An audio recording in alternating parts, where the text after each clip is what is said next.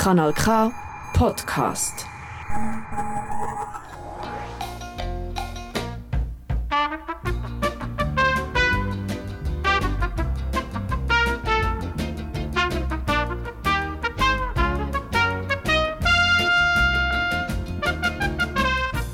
Da ist Radio Silbergrau, gemacht von Seniorinnen und Senioren für alle, die gerne Radio hören. Grüße euch miteinander. Radio Silbergrau mit neuen Geschichten und Berichten. Radio Silbergrau auf Radio Bern Rabe, auf Kanal K, auf Radio Chico und gäng, es nach gelustet, auf radiosilbergrau.ch. Am Mikrofon ist Elisabeth Zulauf. Heute geht Radio Silbergrau auf die Reise. Reisen heisst, etwas Neues lernen kennen, etwas anderes erleben, den Alltag vergessen, den Kopf lüften, vielleicht sogar ausbrechen. Besinnet ihr euch an eure erste Reise? Ja, ich war dann vielleicht fünfjährig. Unser Ziel, ein Vieri am Waldrand. Mit dabei der Cousin, die Schwester und ich. Die Mutter hat uns das Vieri weggemacht und wir sind losgezottelt. Durch die hingere Gartentüre aus, über den Amselweg, den Opsit zur alten Eiche mit dem roten Bank drunter. Wir sind kurz abgehockt und haben geschaut. Die Fabrik, die Gärtnerei, auf gegen das Dorf und dort zu unserem Haus. Die Fehlläden sind alle zu, auf dem Läubli hängen die Wäsche. Dann rauf auf die Strasse und mit durch das breite Port geht das Wägli ab. Stotzig und schmal. Eine harte Sache für kurze Beine. Puh, endlich oben. Abhocken und staunen. Über gegen Gantrisch, der rutschen die Augen zum Stockhorn und zum Niesen, zum Schloss und zur Kirche, auf der anderen Seite das Ahrental ab mit seinen Hügeln. Aber jetzt kommt die Hauptsache, das Vieri. Im Rucksack vom Cousin liegt für jedes ein bisschen Brot, es hat eine Flasche mit kaltem Tee und für jedes ein Becher. In der Lunchtasche der Schwester finden wir ein Säckchen mit Weinbeere und Haselnüsse und bei mir in der Botanisierbüchse liegt für jedes ein Apfel. Wir geniessen. Niemand mahnet. Niemand putzt ins Mulecke. Wir sind frei. Ich strecke Bein, liege ab und schaue in den Himmel. Ein Ameise kutzelt mich. Die Mutter nimmt die Wäsche ab, sagt die Schwester. Und das ist dann schon gleich das Stichwort für einen Aufbruch. Netzi geht's ringer, das Bord ab, zur Eiche, über den Amselweg zum hinteren Gartentüre ein. Schön war es. Mein erstes Reisli, klein, aber fein. Ganz andere Möglichkeiten zählt uns Helga Simmen auf. Wie wär's mit einer Städtereise, Rundreise, Fernreise, Weltreise? Vielleicht eine Flugreise, Schiffsreise, Zugreise, Wanderreise, Motorradreise, Radreise, Busreise, Autoreise. Und eine davon ist Ihre Traumreise? Eine Erlebnisreise, Genussreise, Erholungsreise, Sprachreise, Kulturreise? Musikreise, Gourmetreise, Entdeckungsreise, Pilgerreise, Vergnügungsreise, Abenteuerreise, Golfreise, Weinreise oder eine Reise ins Blaue? Wenn du offen lässt, wohin die Reise führen soll, bringt dich jeder Weg irgendwie dorthin. Gute Reise. Orange Blossom Special vom Charlie McCoy.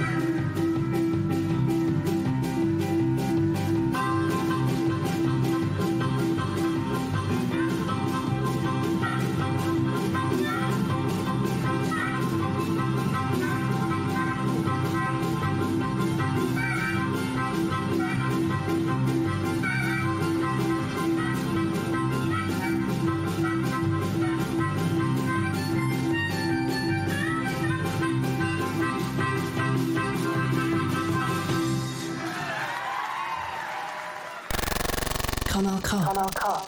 Vom Reisen früher und heute erzählt uns der Rolf Burgermeister. 1964, also vor fast 60 Jahren, bin ich mit meinem Bruder ein halbes Jahr durch Südamerika getrampelt, wie man dem dann gesagt hat. Armeerucksack und Militärschuhe als Ausrüstung. Es kommt etwa vor, dass wir nicht fragen, ob das Reisen denn nicht mühsam sei. Natürlich hat es ein paar Sachen gegeben, die es einem nicht leicht gemacht haben. Vier sind mir besonders in Erinnerung geblieben.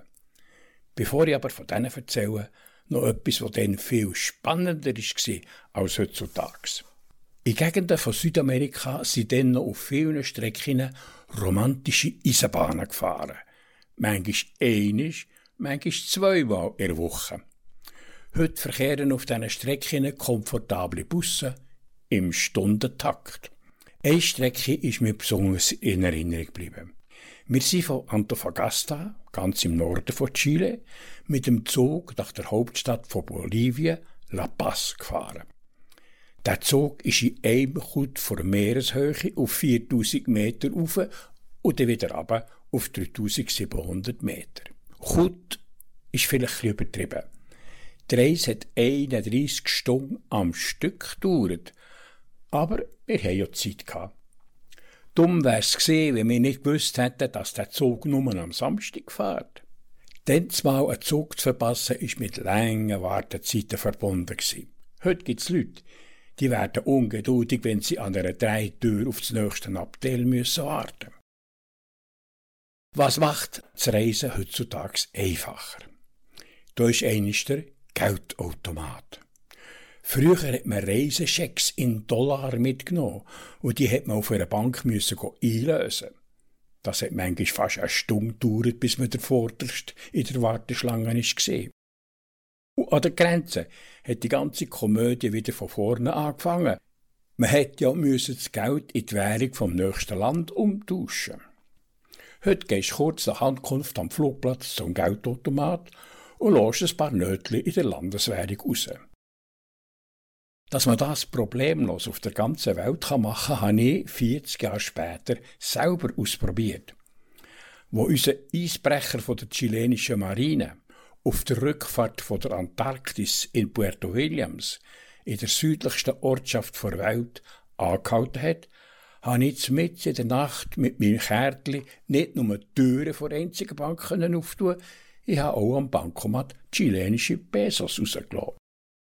Wenn wir 1964 in ein Dorf oder eine Stadt gekommen sind, haben wir nicht gewusst, wo wir übernachten können. Google hat es dann noch nicht gegeben. Wenn an einer Gartentüre oder an einer Hauswand ist gestanden, Room free, haben wir nicht lange gewährleistet. Heute reserviert man das Zimmer im Internet für einen morgendlichen Tag und sieht erst noch, was frühere Gäste über die Unterkunft geschrieben haben. Wenn ich die Interlaken Touristen beobachte, kommt mir unsere Reise von 1964 wieder in den Sinn. Wegen dem Fotografieren. Ich habe auf unserer Reise immer zwei Täschchen bei mir. Im einen die belichteten, im anderen die nicht belichteten Filme. Ich habe ja nicht gewusst, wenn ich wieder einen Ektachrom-Film kaufen kann. Ich konnte auch nicht einfach darauf losknipsen, weil ich gewusst habe, jedes Mal, wenn ich auf Auslösen drücke, kostet das fast einen Franken. Heute knipsen Touristen einfach wild drauf los. Meistens Selfies. Man kann ja später die schlechten wieder löschen. Manchmal sind wir tagelang in den gleichen Kleidern unterwegs gewesen. Das hat uns zwar nicht heftig gestört, und vielleicht nicht einmal die mitfahrenden Einheimischen, die haben nämlich nicht viel besser geschmeckt als wir. Die Kleider haben wir erst waschen wenn wir ein ungerades Mal in einem Hotel übernachtet haben dann hat es im Zimmer grosse Wäsche gegeben. Im Lavabo. Aus der Schweiz haben wir so kleine Büttel mit Wäschpulver mitgenommen. Express haben sie, glaube ich, geheissen.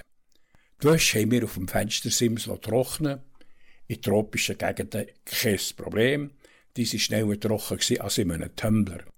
Auf 3.000 und 4000 Meter oben ist es sicher länger gegangen. Heute gehst du in einen Wäschsalon, steckst die dreckige Wäsche in eine vollautomatische Maschine, schießt ein paar Münzen rein und schon geht's los. Nach dem Tumblern gehst du mit sauberer und trockener Wäsche wieder unter die Leute. Unsere Eltern haben während dieser ganzen Zeit keine Ahnung wo wir stecken und wie es uns geht. Das Telefonieren wäre viel zu teuer gekommen. Darum sind wir uns in jeder größeren Stadt auf der Schweizer Botschaft oder auf dem Honorarkonsul melden, so dass man später unsere Route hat können zurückverfolgen, wenn etwas passiert wäre. Von der heutigen Welt der Bummler erwarten wir nicht nur jeden Tag eine Story, wie es auf Facebook heisst, sondern mindestens auch noch ein paar Fotos oder Videos auf WhatsApp. Versteht mich recht. Ich traue den alten Zeiten nicht nach. Aber kein abenteuerlich ist es halt schon gewesen.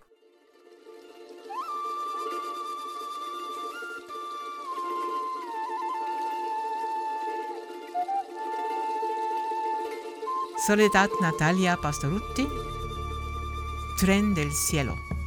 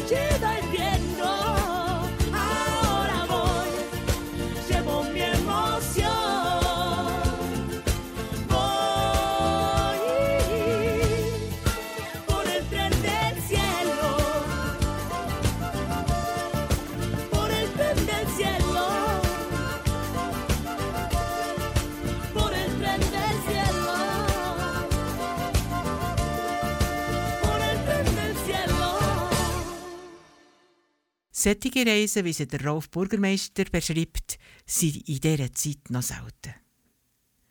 Die Leute haben kein Geld, keine Möglichkeiten, kein Bedürfnis für das Reisen. Das Leben ist hart in diesen Jahren. Aber die Wirtschaft erholt sich. Der Tourismus verwacht langsam. Der Konsum wird angeregt. Der Handel versucht es mit Kundenbindung. Die Führung übernimmt Jockeyfabriken. Die Firmen Nestle, Peter Kaye und Kohler machen Werbekampagnen. In den Schokoladetafeln liegen Bildchen zum Aufkleben. Auf dem Einpackpapier sind Punkte aufgedruckt. Mit denen kann man günstige Bücher beziehen. Die Leute sammeln NPCK-Punkte. Wir auch. Nicht, dass es bei uns plötzlich eine Schokoladenschwemme gegeben hätte. Der Vater hat in der Fabrik die Papierkörbe durchsucht und die Punkte heimgebracht. Gleich länger die Punkte für ein Buch, Bildchen werden bestellt und eingeklebt. Märchen und Sagen aus Europa heisst eines der ersten NPCK-Bücher, erschienen 1949. Da lerne ich den Monsieur Seguin und seine Geiss kennen, voll im Stress, aber Luft und Licht in der Provence tun ihm gut. Auf dem letzten Bild vom Märli schlafen er und seine Geiss entspannt unter einem Baum und nebendran spielen sie Bull. Aus Holland kommt das Märli Der Deich des Wiegenkindes. Ich sehe Segelschiff, Windmühlen, Kanal, ein Herde Schaf mit ihrem Hirt, eine Überschwemmung, ein junges Paar in der Tracht auf dem Kanalweg. Das gefällt mir gut. Das Märli vom Niklas und vom Simon spielt zu Bulgarien. Auf diesen Bildern sehe ich eine fremde Welt. Bluderhosen, Turban, Bauern, die das Korn mit Sicheln schneiden, ein Kirchtor mit einer steinigen Kuppel und einem Balkon ringsherum, eine fremde Welt. Das Reisen in den Büchern ist interessant. Der Hans Laube hingegen ist schon länger richtig unterwegs. Die Mia Stotzer fragt ihren Großvater, wie und wo dass er mit dem Grossi schon umgereist ist.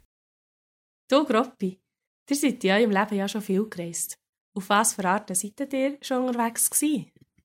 Man kann sich als erstes mal fragen, was überhaupt alles zum Reisen gehört. Mir denkt, das fährt schon beim Wandern an. Man muss ja nicht gerade auf Santiago de Compostela wollen. Für uns ist das Wandern eine der dankbarsten Arten unterwegs zu sein. Gerade in der Schweiz hat es unendliche Möglichkeiten. Und ob man in einem Tag ein schönes Ziel entdeckt oder in mehreren Tagen ganze Gegend erleben man sieht immer viel weil man nur langsam unterwegs ist. Man kann alleine, zu zweit oder in Gruppen wandern und auch im Ostland gibt es immer wieder Möglichkeiten, sich zu Fuß fortzubewegen, zum Beispiel im Nationalpark oder sonst schöne Gegenden. Ähnlich sechs, wie viele von unseren Bekannten sagen, mit dem Velofahren. Doch das hat es persönlich nie gepackt. Auch wenn wir da vielleicht etwas verpasst haben. Mir dunkt aber, dass das in Kolonnen hintereinander herfahren, womöglich noch im Verkehr, nicht das Nonplusultra ist. Aber es gibt Leute, die das besser wissen. Aber Reisen bedeutet halt doch vor allem, dass man über größere Distanzen durch Länder oder sogar Kontinente unterwegs ist. Auch mit dem Flugzeug. Ja, das mit der Flügerei ist leider kaum zum Gehen, wenn man weiter weg will. Auch wenn das heute wegen CO2 und anderen Umweltauswirkungen mehr und mehr verböhnt ist. Es wäre nur zu wünschen, dass da mal eine unschädliche Antriebsart entwickelt würde. Ich glaube einfach nicht, dass der Mensch aufs Fliegen ganz kann und will verzichten.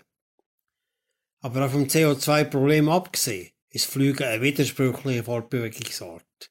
Wieso denn?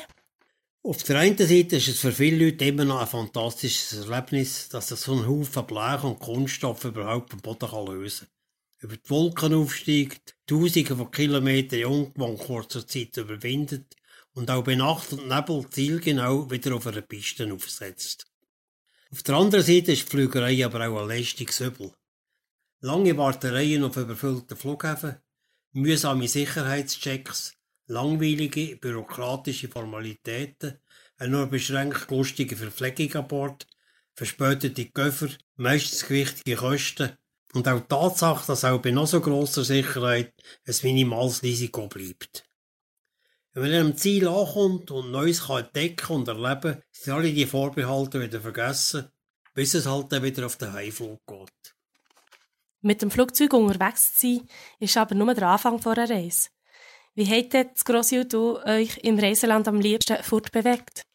Was uns immer sehr gut gefallen hat, ist unterwegs sein, zum Beispiel zu Australien im Camper einem mehr oder weniger gut eingerichteten Minibus, ein weiches Glieder, eine einfache Kochgelegenheit, Platz zum Verstauen vom ganzen Gepäck und natürlich ein Motor mit zwei- oder vierradantrieb, wo uns an alle Orte bringt, wo es etwas zu sehen und zu erleben gibt.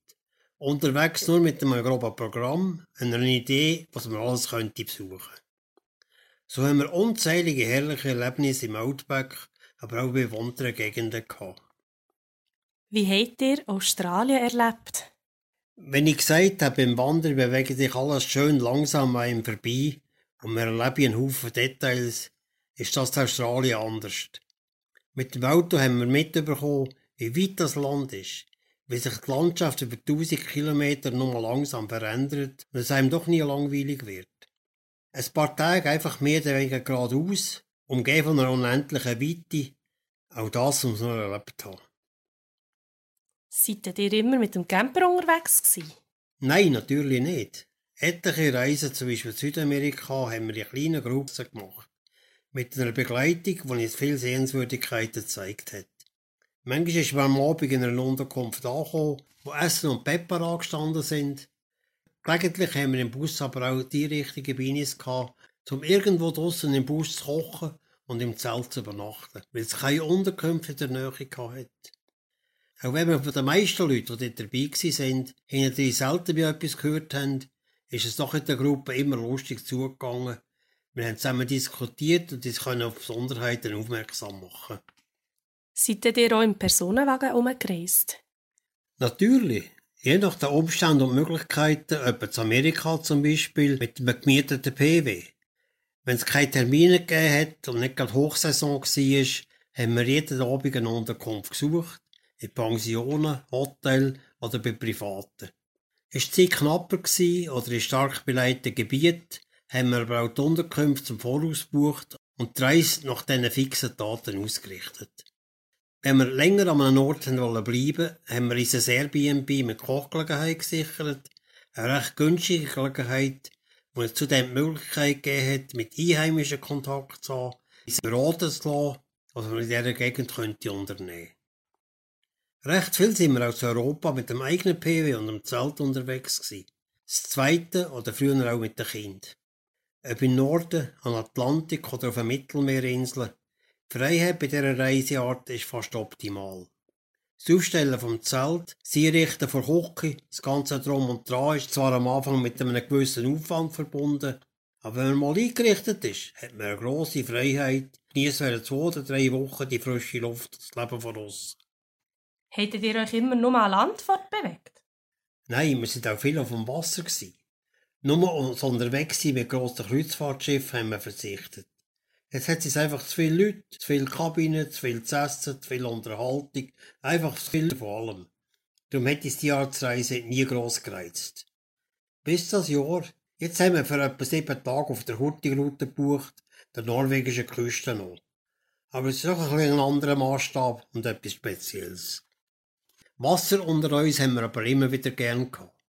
Segelturns auf Schiff mit sechs bis zwanzig Leuten sind ganz etwas Spezielles.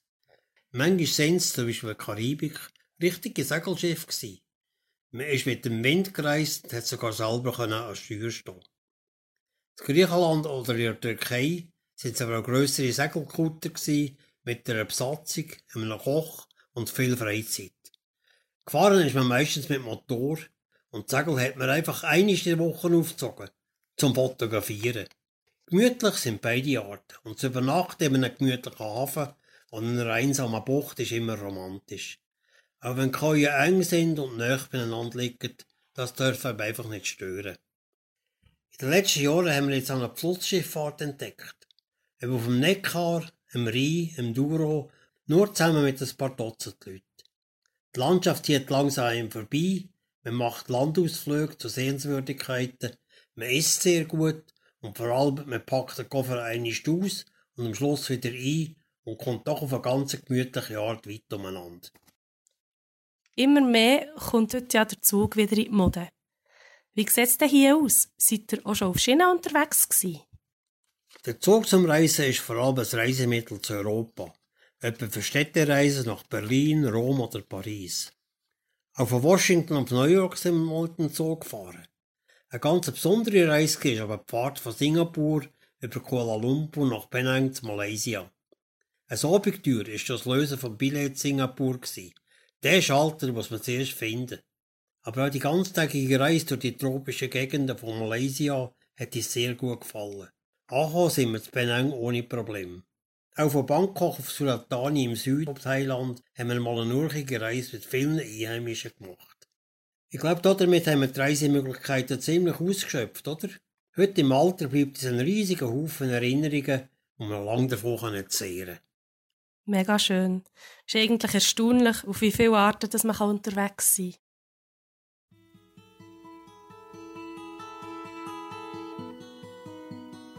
Sailing vom Rod Stewart. Mir dünkt der Rod Stewart ist eine perfekte Reisebegleitung für Hans. I am sailing, I am sailing home across the sea. I am sailing stormy waters to be near you, to be free. I am flying.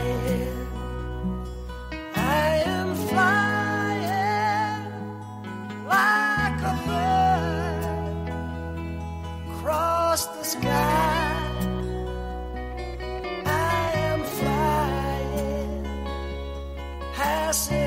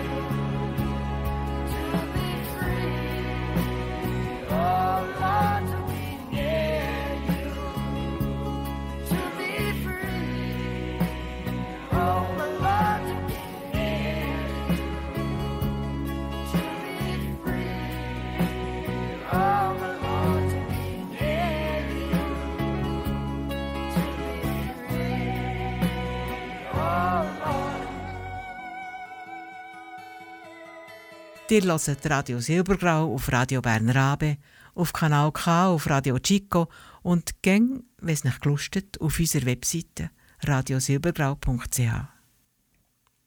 Im Fall, dass ihr einisch auf einer Reise einen Abstecher zu uns möchtet machen, dann meldet euch auf radiosilbergrau.ch. Unsere Türen sind offen. Auch bei Radio Silbergrau gibt es Neues zu sehen und zu erleben.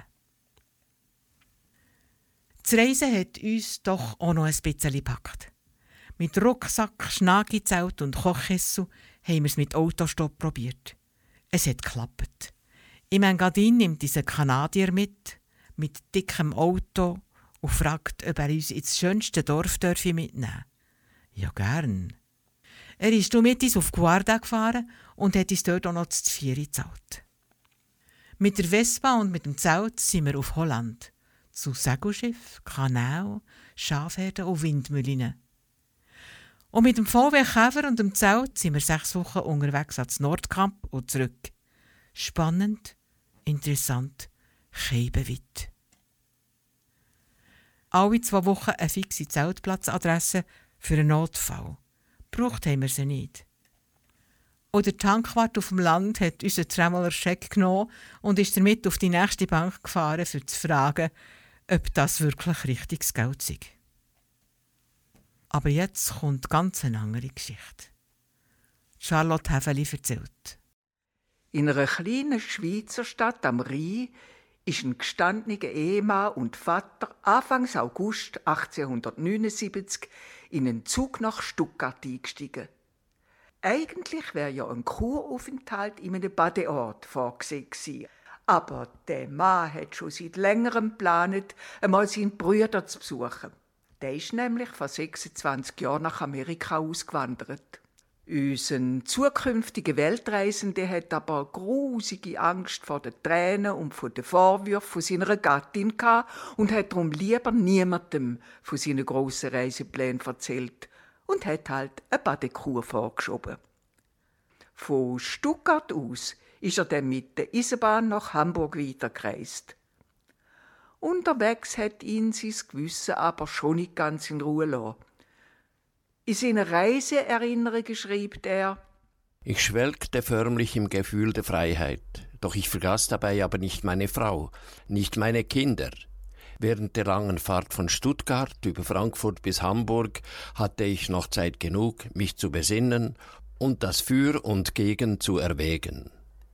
Wenn ihn sein Mut auch verloren hätte, zumindest Hamburg hätte er einfach gesehen. Die grossen Schiffe, der Seehafen und all die Menschen, die mit den Ozeanriesen verreisen. Beim Anblick von all diesen schönen Schiffen ist es dann aber endgültig um ihn geschehen. Er hat nämlich gehört, dass die Wieland, ein Schiff von der New York Hamburg Dampfbootgesellschaft, schon in Cuxhaven liege und in drei Tagen nach New York auslaufe. Da hat er alle Bedenken über Bord geworfen. Und trotz einem nicht gerade prallen Portemonnaie hat er ein Billett für die grosse Überfahrt gekauft. Sein Gewissen hat sich aber im letzten Moment doch noch einmal gemeldet und er hat wenigstens einen Brief an seine Familie geschrieben. Liebe Frau, liebe Kinder und Anverwandte. Sobald ihr im Besitze dieses Briefes seid, so befinde ich mich schon längst auf hoher See und bin schon bald in New York. Von dort aus werde ich bald bei meinem Bruder Franz in dessen zweiter Heimat sein. Furcht braucht ihr deshalb keine zu haben.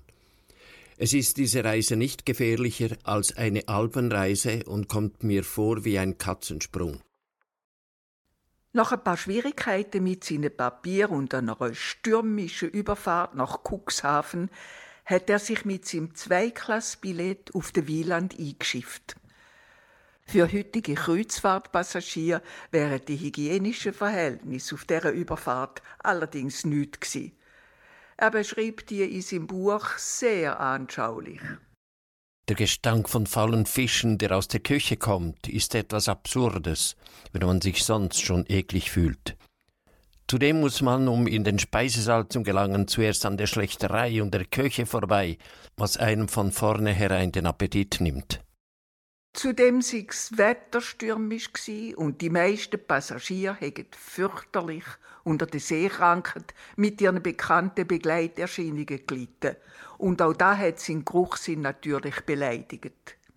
Am 21. August sind dann aber alle die Strapazen überstanden gsi und Wieland hat sicher im Hafen von New York angelegt. Unser Held war fast ein bisschen enttäuscht, dass trotz der widrigen Umstände alles so ohne Gefahren vorbeigegangen ist. Er schreibt, Nicht einmal die berüchtigte Seeschlange, über deren Identität kein Zweifel mehr besteht, tat uns den Gefallen, sich zu zeigen. Und jetzt ist er also mit seinem kleinen Köfferli durch New York durchgezogen. Und wenn ein richtiger Schweizer hat er alles mit seinem Städtli die verglichen. Er ist zum Schluss gekommen, dass in Amerika alle Straßen viel dreckiger sind. Und die Leute sind sehr empfindlich und erwartet, dass man alles wunderbar finde in ihrem Land. Wenigstens hat er sich aber auch selber gesagt, Er hat ja schließlich noch nicht so viel gesehen von der neuen Welt. Seine Barschaft hat sich nach der ersten Etappe aber schon am Ende zugeneigt. Er hat sich also nicht ganz ohne Hintergedanken bei einem Bekannten aus der Schweiz selber zum Znacht eingeladen. Und der hat ihm dann wirklich auch sein Lehrportemonnaie wieder mit dem nötigen Kapital ausgestattet. Es hat also weitergehen. 1200 Landmeilen bis zu seinem Brüder in Pepin sind vor ihm gelegen. Über Philadelphia, Niagarafell, die hat er nicht so malerisch gefunden wie der Einfall die Dann nach Chicago bis an Lake Pepin im Staat Wisconsin hat er sich per Zug und Mississippi-Dampfer durchgeschlagen. Unterwegs hat er erlebt, wie in Chicago diese Bahner einen Aufstand gegen die Bahngesellschaft gemacht haben. Er hat sich grusig geärgert, weil die sogenannten Temperenzler am Tag des Herrn den Genuss von Alkohol verboten haben. Nicht einmal ein Bier hat er am Sonntag bekommen, geschweige denn ein Glas Hallauer. Die englische Sprache hat er auch nicht beherrscht und er ist froh dass er immer wieder auf Auswanderer aus der Schweiz oder Deutschland getroffen ist. Es ist für ihn eine ziemlich beschwerliche Reise geworden und manchmal hat ihm das Heimweh zu schaffen gemacht, aber da hat er sich natürlich selber nie zugegeben. Anfang September ist er dann in Pepin angekommen und hat sich in dem kleinen Ort zu seinem Brüder durchgefragt. Hei noch einmal, der hat nicht schlecht gestaunet, wo plötzlich der Besuch aus der Heimat vor der Tür gestanden ist. Es dauerte lange Zeit, bis er sich von der Überraschung erholt hatte. Er konnte ja keine Ahnung davon haben, dass ich unvorbereitet und unvermutet so viele tausend Meilen weit aus der Heimat von Frau und Kind weg ihn hier aufsuchen würde. Ein langer Abend ist es geworden. Und die beiden haben sich viel zu erzählen gehabt. Ein Bruder, seine Frau, sie war eine Bündnerin und die beiden Buben sind dabei gesessen und haben Ohren gespitzt. Geschichten aus der Heimat haben sie halt immer gern gehört. Es hat schon fast taget, wo alle endlich sind schlafen. Aber nur grad fünf Tage hat unseren unruhigen Geist bei seiner amerikanischen Familie ausgehalten. Wie immer hat er sich schnell sein Urteil bildet. Er hat gesehen, wie Herzleben von den ausgewanderten Farmer da ist und wie Menge gern zurück nach Europa gingen. Und über anders hat er gestaunet oder sich sogar einmal richtig geärgert. Zum Beispiel über das Frauenstimmrecht in der Nachbarstadt von Pepin. Er schrieb darüber, Die erste große Tat, welche diese souveränen Weiber in ihrem Freiheitsgebühl verbrachten, das war, ihren herzallerliebsten und untertänigen Männern das Wirtshaus zu verbieten. da ist denn überhaupt nicht nach seinem Gusto gsi. Und er hat es gar nicht mehr so unmännlich gefunden, dass ihn das Heimweh nach seiner kleinen Stadt und seiner Familie plaget hat. Drum hat er sich verabschiedet und ist weitergereist. Zuerst zurück nach New York. Dort hat er ein paar Tage Zeit gehabt, bis am 15. September sein Schiff City of Berlin Kurs auf den Altkontinent genommen hat. Auf der Überfahrt nach Europa hat er Zeit genutzt und seine Erinnerungen an die Reise und das riesige Land aufgeschrieben. Und? Wie sieht sein Fazit von Amerika aus? Es gibt jedenfalls in diesem gepriesenen und vielgelobten Land noch viel zu reorganisieren, und dagegen sind unsere Zustände wahre Musterzustände, trotz all dem Mangelhaften, das auch unseren Verhältnissen noch anhaftet. Über Liverpool, London und Paris reist er in seine Heimatstadt zurück, wo er zwei Monate nachdem er dort einfach verschwunden ist, gesund und munter seine Familie umarmt hat. Für Reiseandenken, für Frau und Kind, hat er leider kein Geld mehr gehabt. Doch er meint, Meiner lieben Frau aber für ihre Angst und ihren Kummer um mich und dafür, dass sie mir in keiner Weise einen Vorwurf machte, ihr brachte ich das beste Geschenk, nämlich mich selbst wieder zurück. 500 miles away from home, singt dies der Bobby Bear.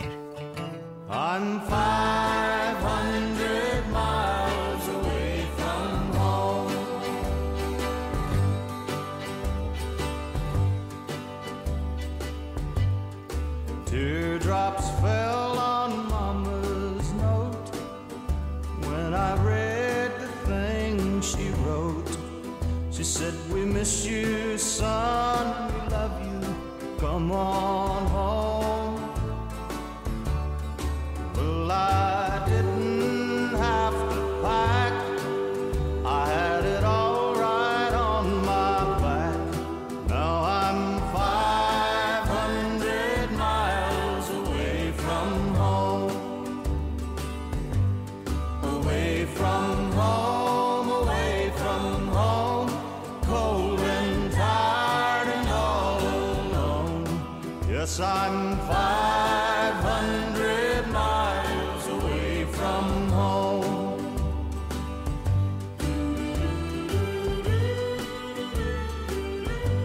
this is the same road I took the day I left home, but it sure looks different now.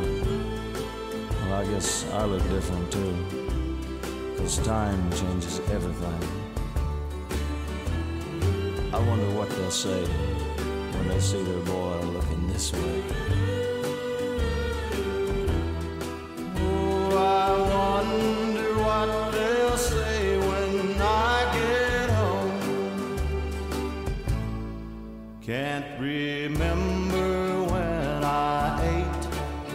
Just thumb and walk and wait. And I'm still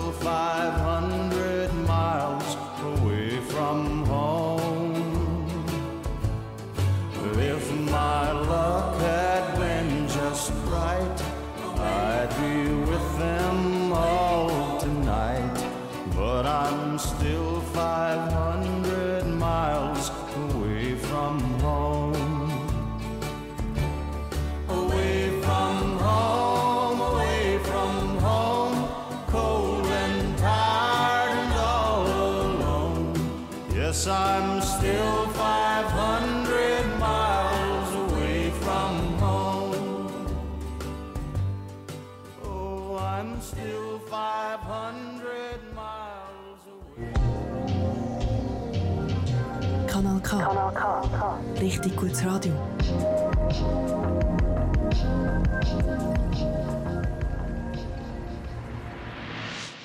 Ich gehe nochmal zurück zu den Büchern. Silva-Bücher berichten nicht über Länder. Das ist dir das Thema. Der Mondo Verlag hingegen hat mir die Welt aufgetan. Alaska, Mexiko. Der Pan American Highway von Anchorage zu Alaska bis Oaxaca, Südamerika. Erschienen 1969. Die Bilder musste ich noch selber einkleben. Der Mississippi, die Geschichte eines Flusses, erschienen 1985. Bilder eindruckt und wunderschön. Abenteuer Australien. Bilderbücher, die mich machen zu träumen. Und jetzt kommt Elisa Sprecher. Ja, Reisen ist schon fast ein Reizwort. Wenn ich in einer Runde das Thema angeschnitten habe, ist in kurzer Zeit die heftigste Diskussion entstanden. Einmal hat ein guter Kollege sogar gesagt, er rede über das Thema mit Freunden nicht mehr, weil er seine Freunde nicht verlieren möchte. Was ist denn so heiß daran, über das Reisen zu reden? Nach Corona sind wir viel bewusster geworden, was es mit uns macht, wenn wir in der ganzen Welt umreisen. Wir sind nicht mehr so sorglos, vor allem was Krankheiten betrifft. Der Umweltgedanke ist bei vielen in den Vordergrund getreten. Andere sind noch nie gereist. Ich habe gestaunt, wie viel das sind. Manchmal ist es schon auch das Geld, das fehlt oder die Ideen, was man könnte machen. Im Büro von Tourgard Travel habe ich den Hans Kaufmann getroffen. Ich habe einen Haufen Reisesprüche ausgewählt und habe einen genommen, wo so heißt: Die Welt ist ein Buch. Wer nie reist, sieht nur eine Seite davon. Ja, das kann man wohl sagen. Ich habe das Glück gehabt, dass ich in einer Bändlerfamilie aufgewachsen bin, wo das Reisen natürlich immer schon einen ganz hohen Stellenwert hatte und wir dank den äh, Freikarten, die wir von der SBB hatten, natürlich laufend unterwegs sind. Bis auf den Gorner Grad oder auf Friedrichshafen über oder was immer denn da war. Also du hast den Reisevirus bereits in die Wiegen bekommen. Auch deine Kinder sind wieder Reisemenschen. Das ist logisch. die hat eine Krawall weil wir mit ihnen ja dann immer auf der ganzen Welt umgereist sind, mit unseren eigenen Zügen von Moskau nach Peking oder durch ganz Amerika haben wir ja auch einen Orient Express gehabt. American Orient Express der geheissen. Ja, da sind sie halt immer von klein auf dran gewesen. Wie habt ihr denn das gemacht mit der Schule? Das haben wir natürlich immer schön auf die Ferien gerichtet, auf die Schulferien. Also, da haben wir dann langfristig können planen und darum ist das eigentlich immer aufgegangen. Wie hast du deine Leidenschaft fürs Reisen können behalten? Das ist vor allem, weil ich einfach unglaublich viele Projekte immer gesehen habe. Das heißt, sie haben sich aus den Projekten heraus selber entwickelt. Zum Beispiel sind wir einmal auf der Oder runtergefahren und dann nachher sind mir gerade wieder so viele neue Ideen gekommen. Weil ich natürlich mit offenen Augen durch die Welt gereist bin, habe ich immer neue Möglichkeiten gesehen. Ich stelle es mir aber nicht so einfach vor, wie du es jetzt geschildert hast, in so fremden Ländern irgendetwas auf die Beine stellen. Weil die Menschen ticken doch anders. Wie machst du das, dass du das verstehst, dass du da dahinter kommst? Da haben wir ja als Schweizer ein bisschen Vorteil. Wenn ich an die Schweiz denke, mit den Welschen, mit den Tessiner, mit den Bündner, mit ihrer eigenen rätoromanischen Sprache und so, ist das uns ein bisschen im Blut, dass wir können auf die Leute eingehen können. Ich glaube, das war auch eine meiner Stärken. Weil ich kann dir also sagen, die Mentalität, das sind dermaßen unterschiedlich. Deutsche, Holländer, Amerikaner. Und es ist unglaublich, wie unterschiedlich man sich da muss einfühlen muss. Also auch nicht ganz einfach es ist in Russland gewesen. Auf der anderen Seite auch das Schönste, also wir haben die verrücktesten Sachen.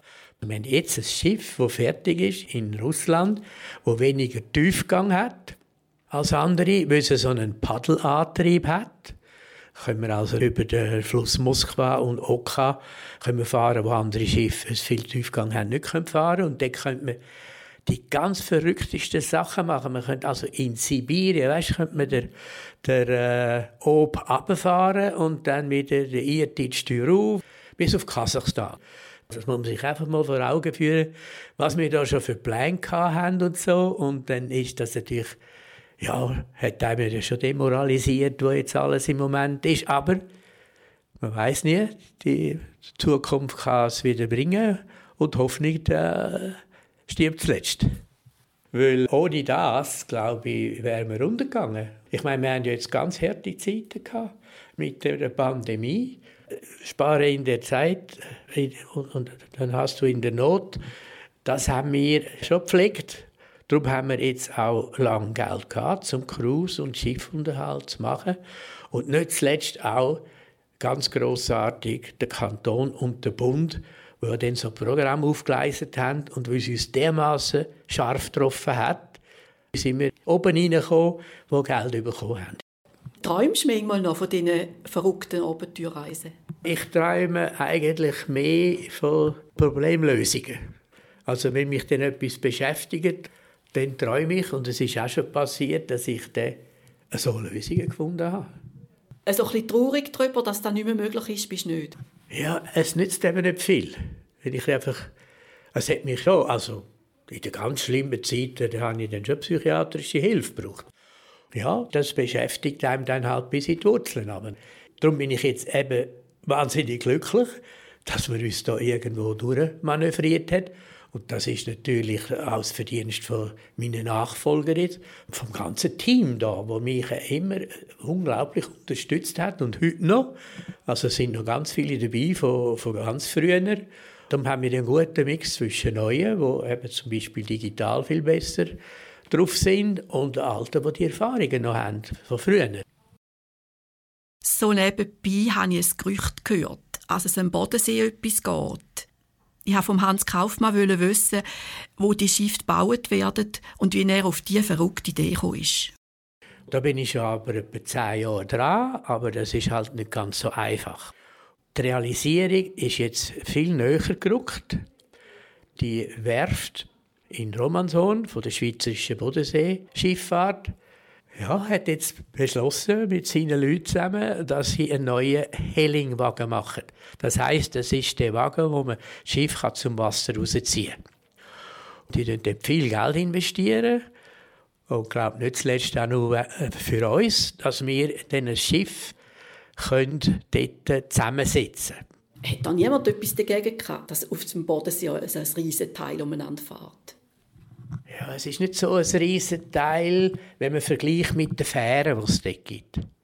Ja, logisch gibt es da ganz viele Hürden noch zu überwinden. Aber ich habe recht gute Beziehungen. Ich bin noch im Skoll Club, das ist so der Rotary Club der Touristiker. Also modern würde man sagen, du bist ein super guter Networker. Ich, ich habe auch gelesen, dass es technisch ganz ein interessantes Projekt ist. Vor allem was Umwelt und so betrifft. Sehr guter Ansatz, weil das ist eigentlich fast einer der wichtigsten heute. Wenn so ein Schiff hat ja 50 Jahre, es hat ja 80-jährige Schiffe, die hier rum sind. Wenn wir eine gute Sorge haben, fahren die sehr, sehr lang, oder? Darum ist ja das auch eine Investition für, für lange Zeit. Also die Schiffe werden mich locker überleben. Darum ist der, der Umweltgedanke ist so, also wir werden das einfach ein bisschen neu erfinden. Das hat jetzt schon angefangen bei der Thurgau Gold, die wir jetzt machen, für auf der Rhein und so. Dass man dort einfach ganz viele Sachen, zum Beispiel wegen dem Wasserverbrauch bei der Lavabo, muss man da immer so lang laufen lassen, bis dann endlich warm Wasser kommt. Da gibt es jetzt einen Kreislauf, damit das sofort ist. Es tut Energie sparen, plus vor allem es tut Wasser sparen. Dann geht es natürlich jetzt vor allem um den Antrieb. Oder? CO2-frei ist heute praktisch noch nie. Weil man kann nicht so viel Wasserstoff bunkern oder was es alles gibt. Aber mit den Batterien, wo man dann jede Nacht aufladen kann, klar haben wir dann in der Reling rein und auf dem Dach und so sind, sind auch Sonnenkollektoren, aber die liefern nie genug, um dann wirklich das Schiff nachher zu betreiben. Das heißt, in der Nacht werden wir immer ein paar Stunden in Romanshorn liegen, dann dort einstecken. Und haben jetzt ein Hotelprojekt, glaube, ich darf das jetzt schon sagen, wo dann dort am Hafen bauen wird. Der Traum ist jetzt natürlich, dass dann unser Schiff amix gerade dort liegt. Die Leute können auch früher anreisen, in dem Hotel sein. Und dann können wir das Schiff über Nacht aufladen, sodass wir dann, klar tun wir noch so ein Hilfsmotor rein, oder, für den Worst Case. Aber sonst äh, wird das wirklich voll umweltfreundlich betrieben. Wir müssen einfach schauen, dass wir genug Strom, der auch umweltfreundlich gemacht worden ist, überkommen. So viele Ideen, so viele Pläne, so viel Spannendes schon gemacht. Das ist der Hans Kaufmann, wie er leibt und lebt. Er hat sogar neuestens ein Buch herausgegeben. Es liest sich wie ein Bilderbuch für Erwachsene und lädt einem staunend zurück. Dabei ist der Hans bescheiden geblieben und es ist mir ein Vergnügen ihm zu begegnen.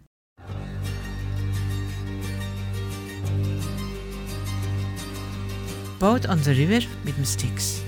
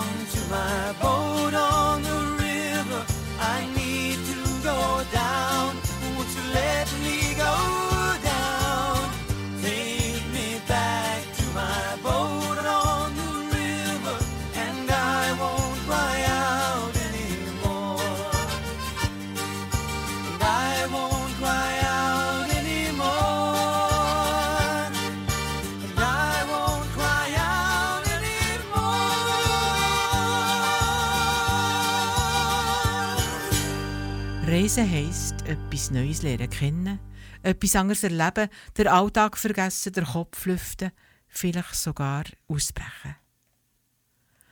Und einisch kommt dann die letzte Reise. Wir wissen nicht wann und wir wissen auch nicht so recht, woher das sie geht. Sicher ist, dass sie kommt. Aber nicht heute und nicht morgen und übermorgen auch noch gerade nicht. Bis dann wollen wir noch ein bisschen Radio machen. Bei Radio Silbergrau, auf Radio Bern Rabe, auf Kanal K, auf Radio Chico und gäng, wenn es nicht gelustet, auf radiosilbergrau.ch. Redaktion Margarita Beiner und Susanna Rees. Technik Roland Schmid und Christine Müller. Moderation Elisabeth Zulauf. Viel zu spät begreifen viele die versäumten Lebensziele.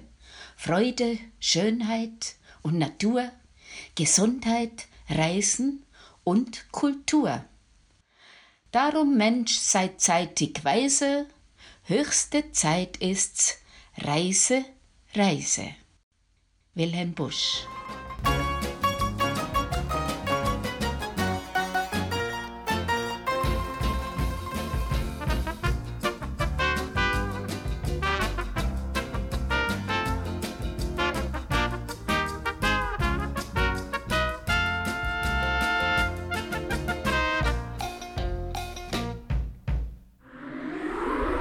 Das ist ein Kanal K Podcast. Jederzeit zum Nachhören auf kanalk.ch oder auf deinem Podcast App.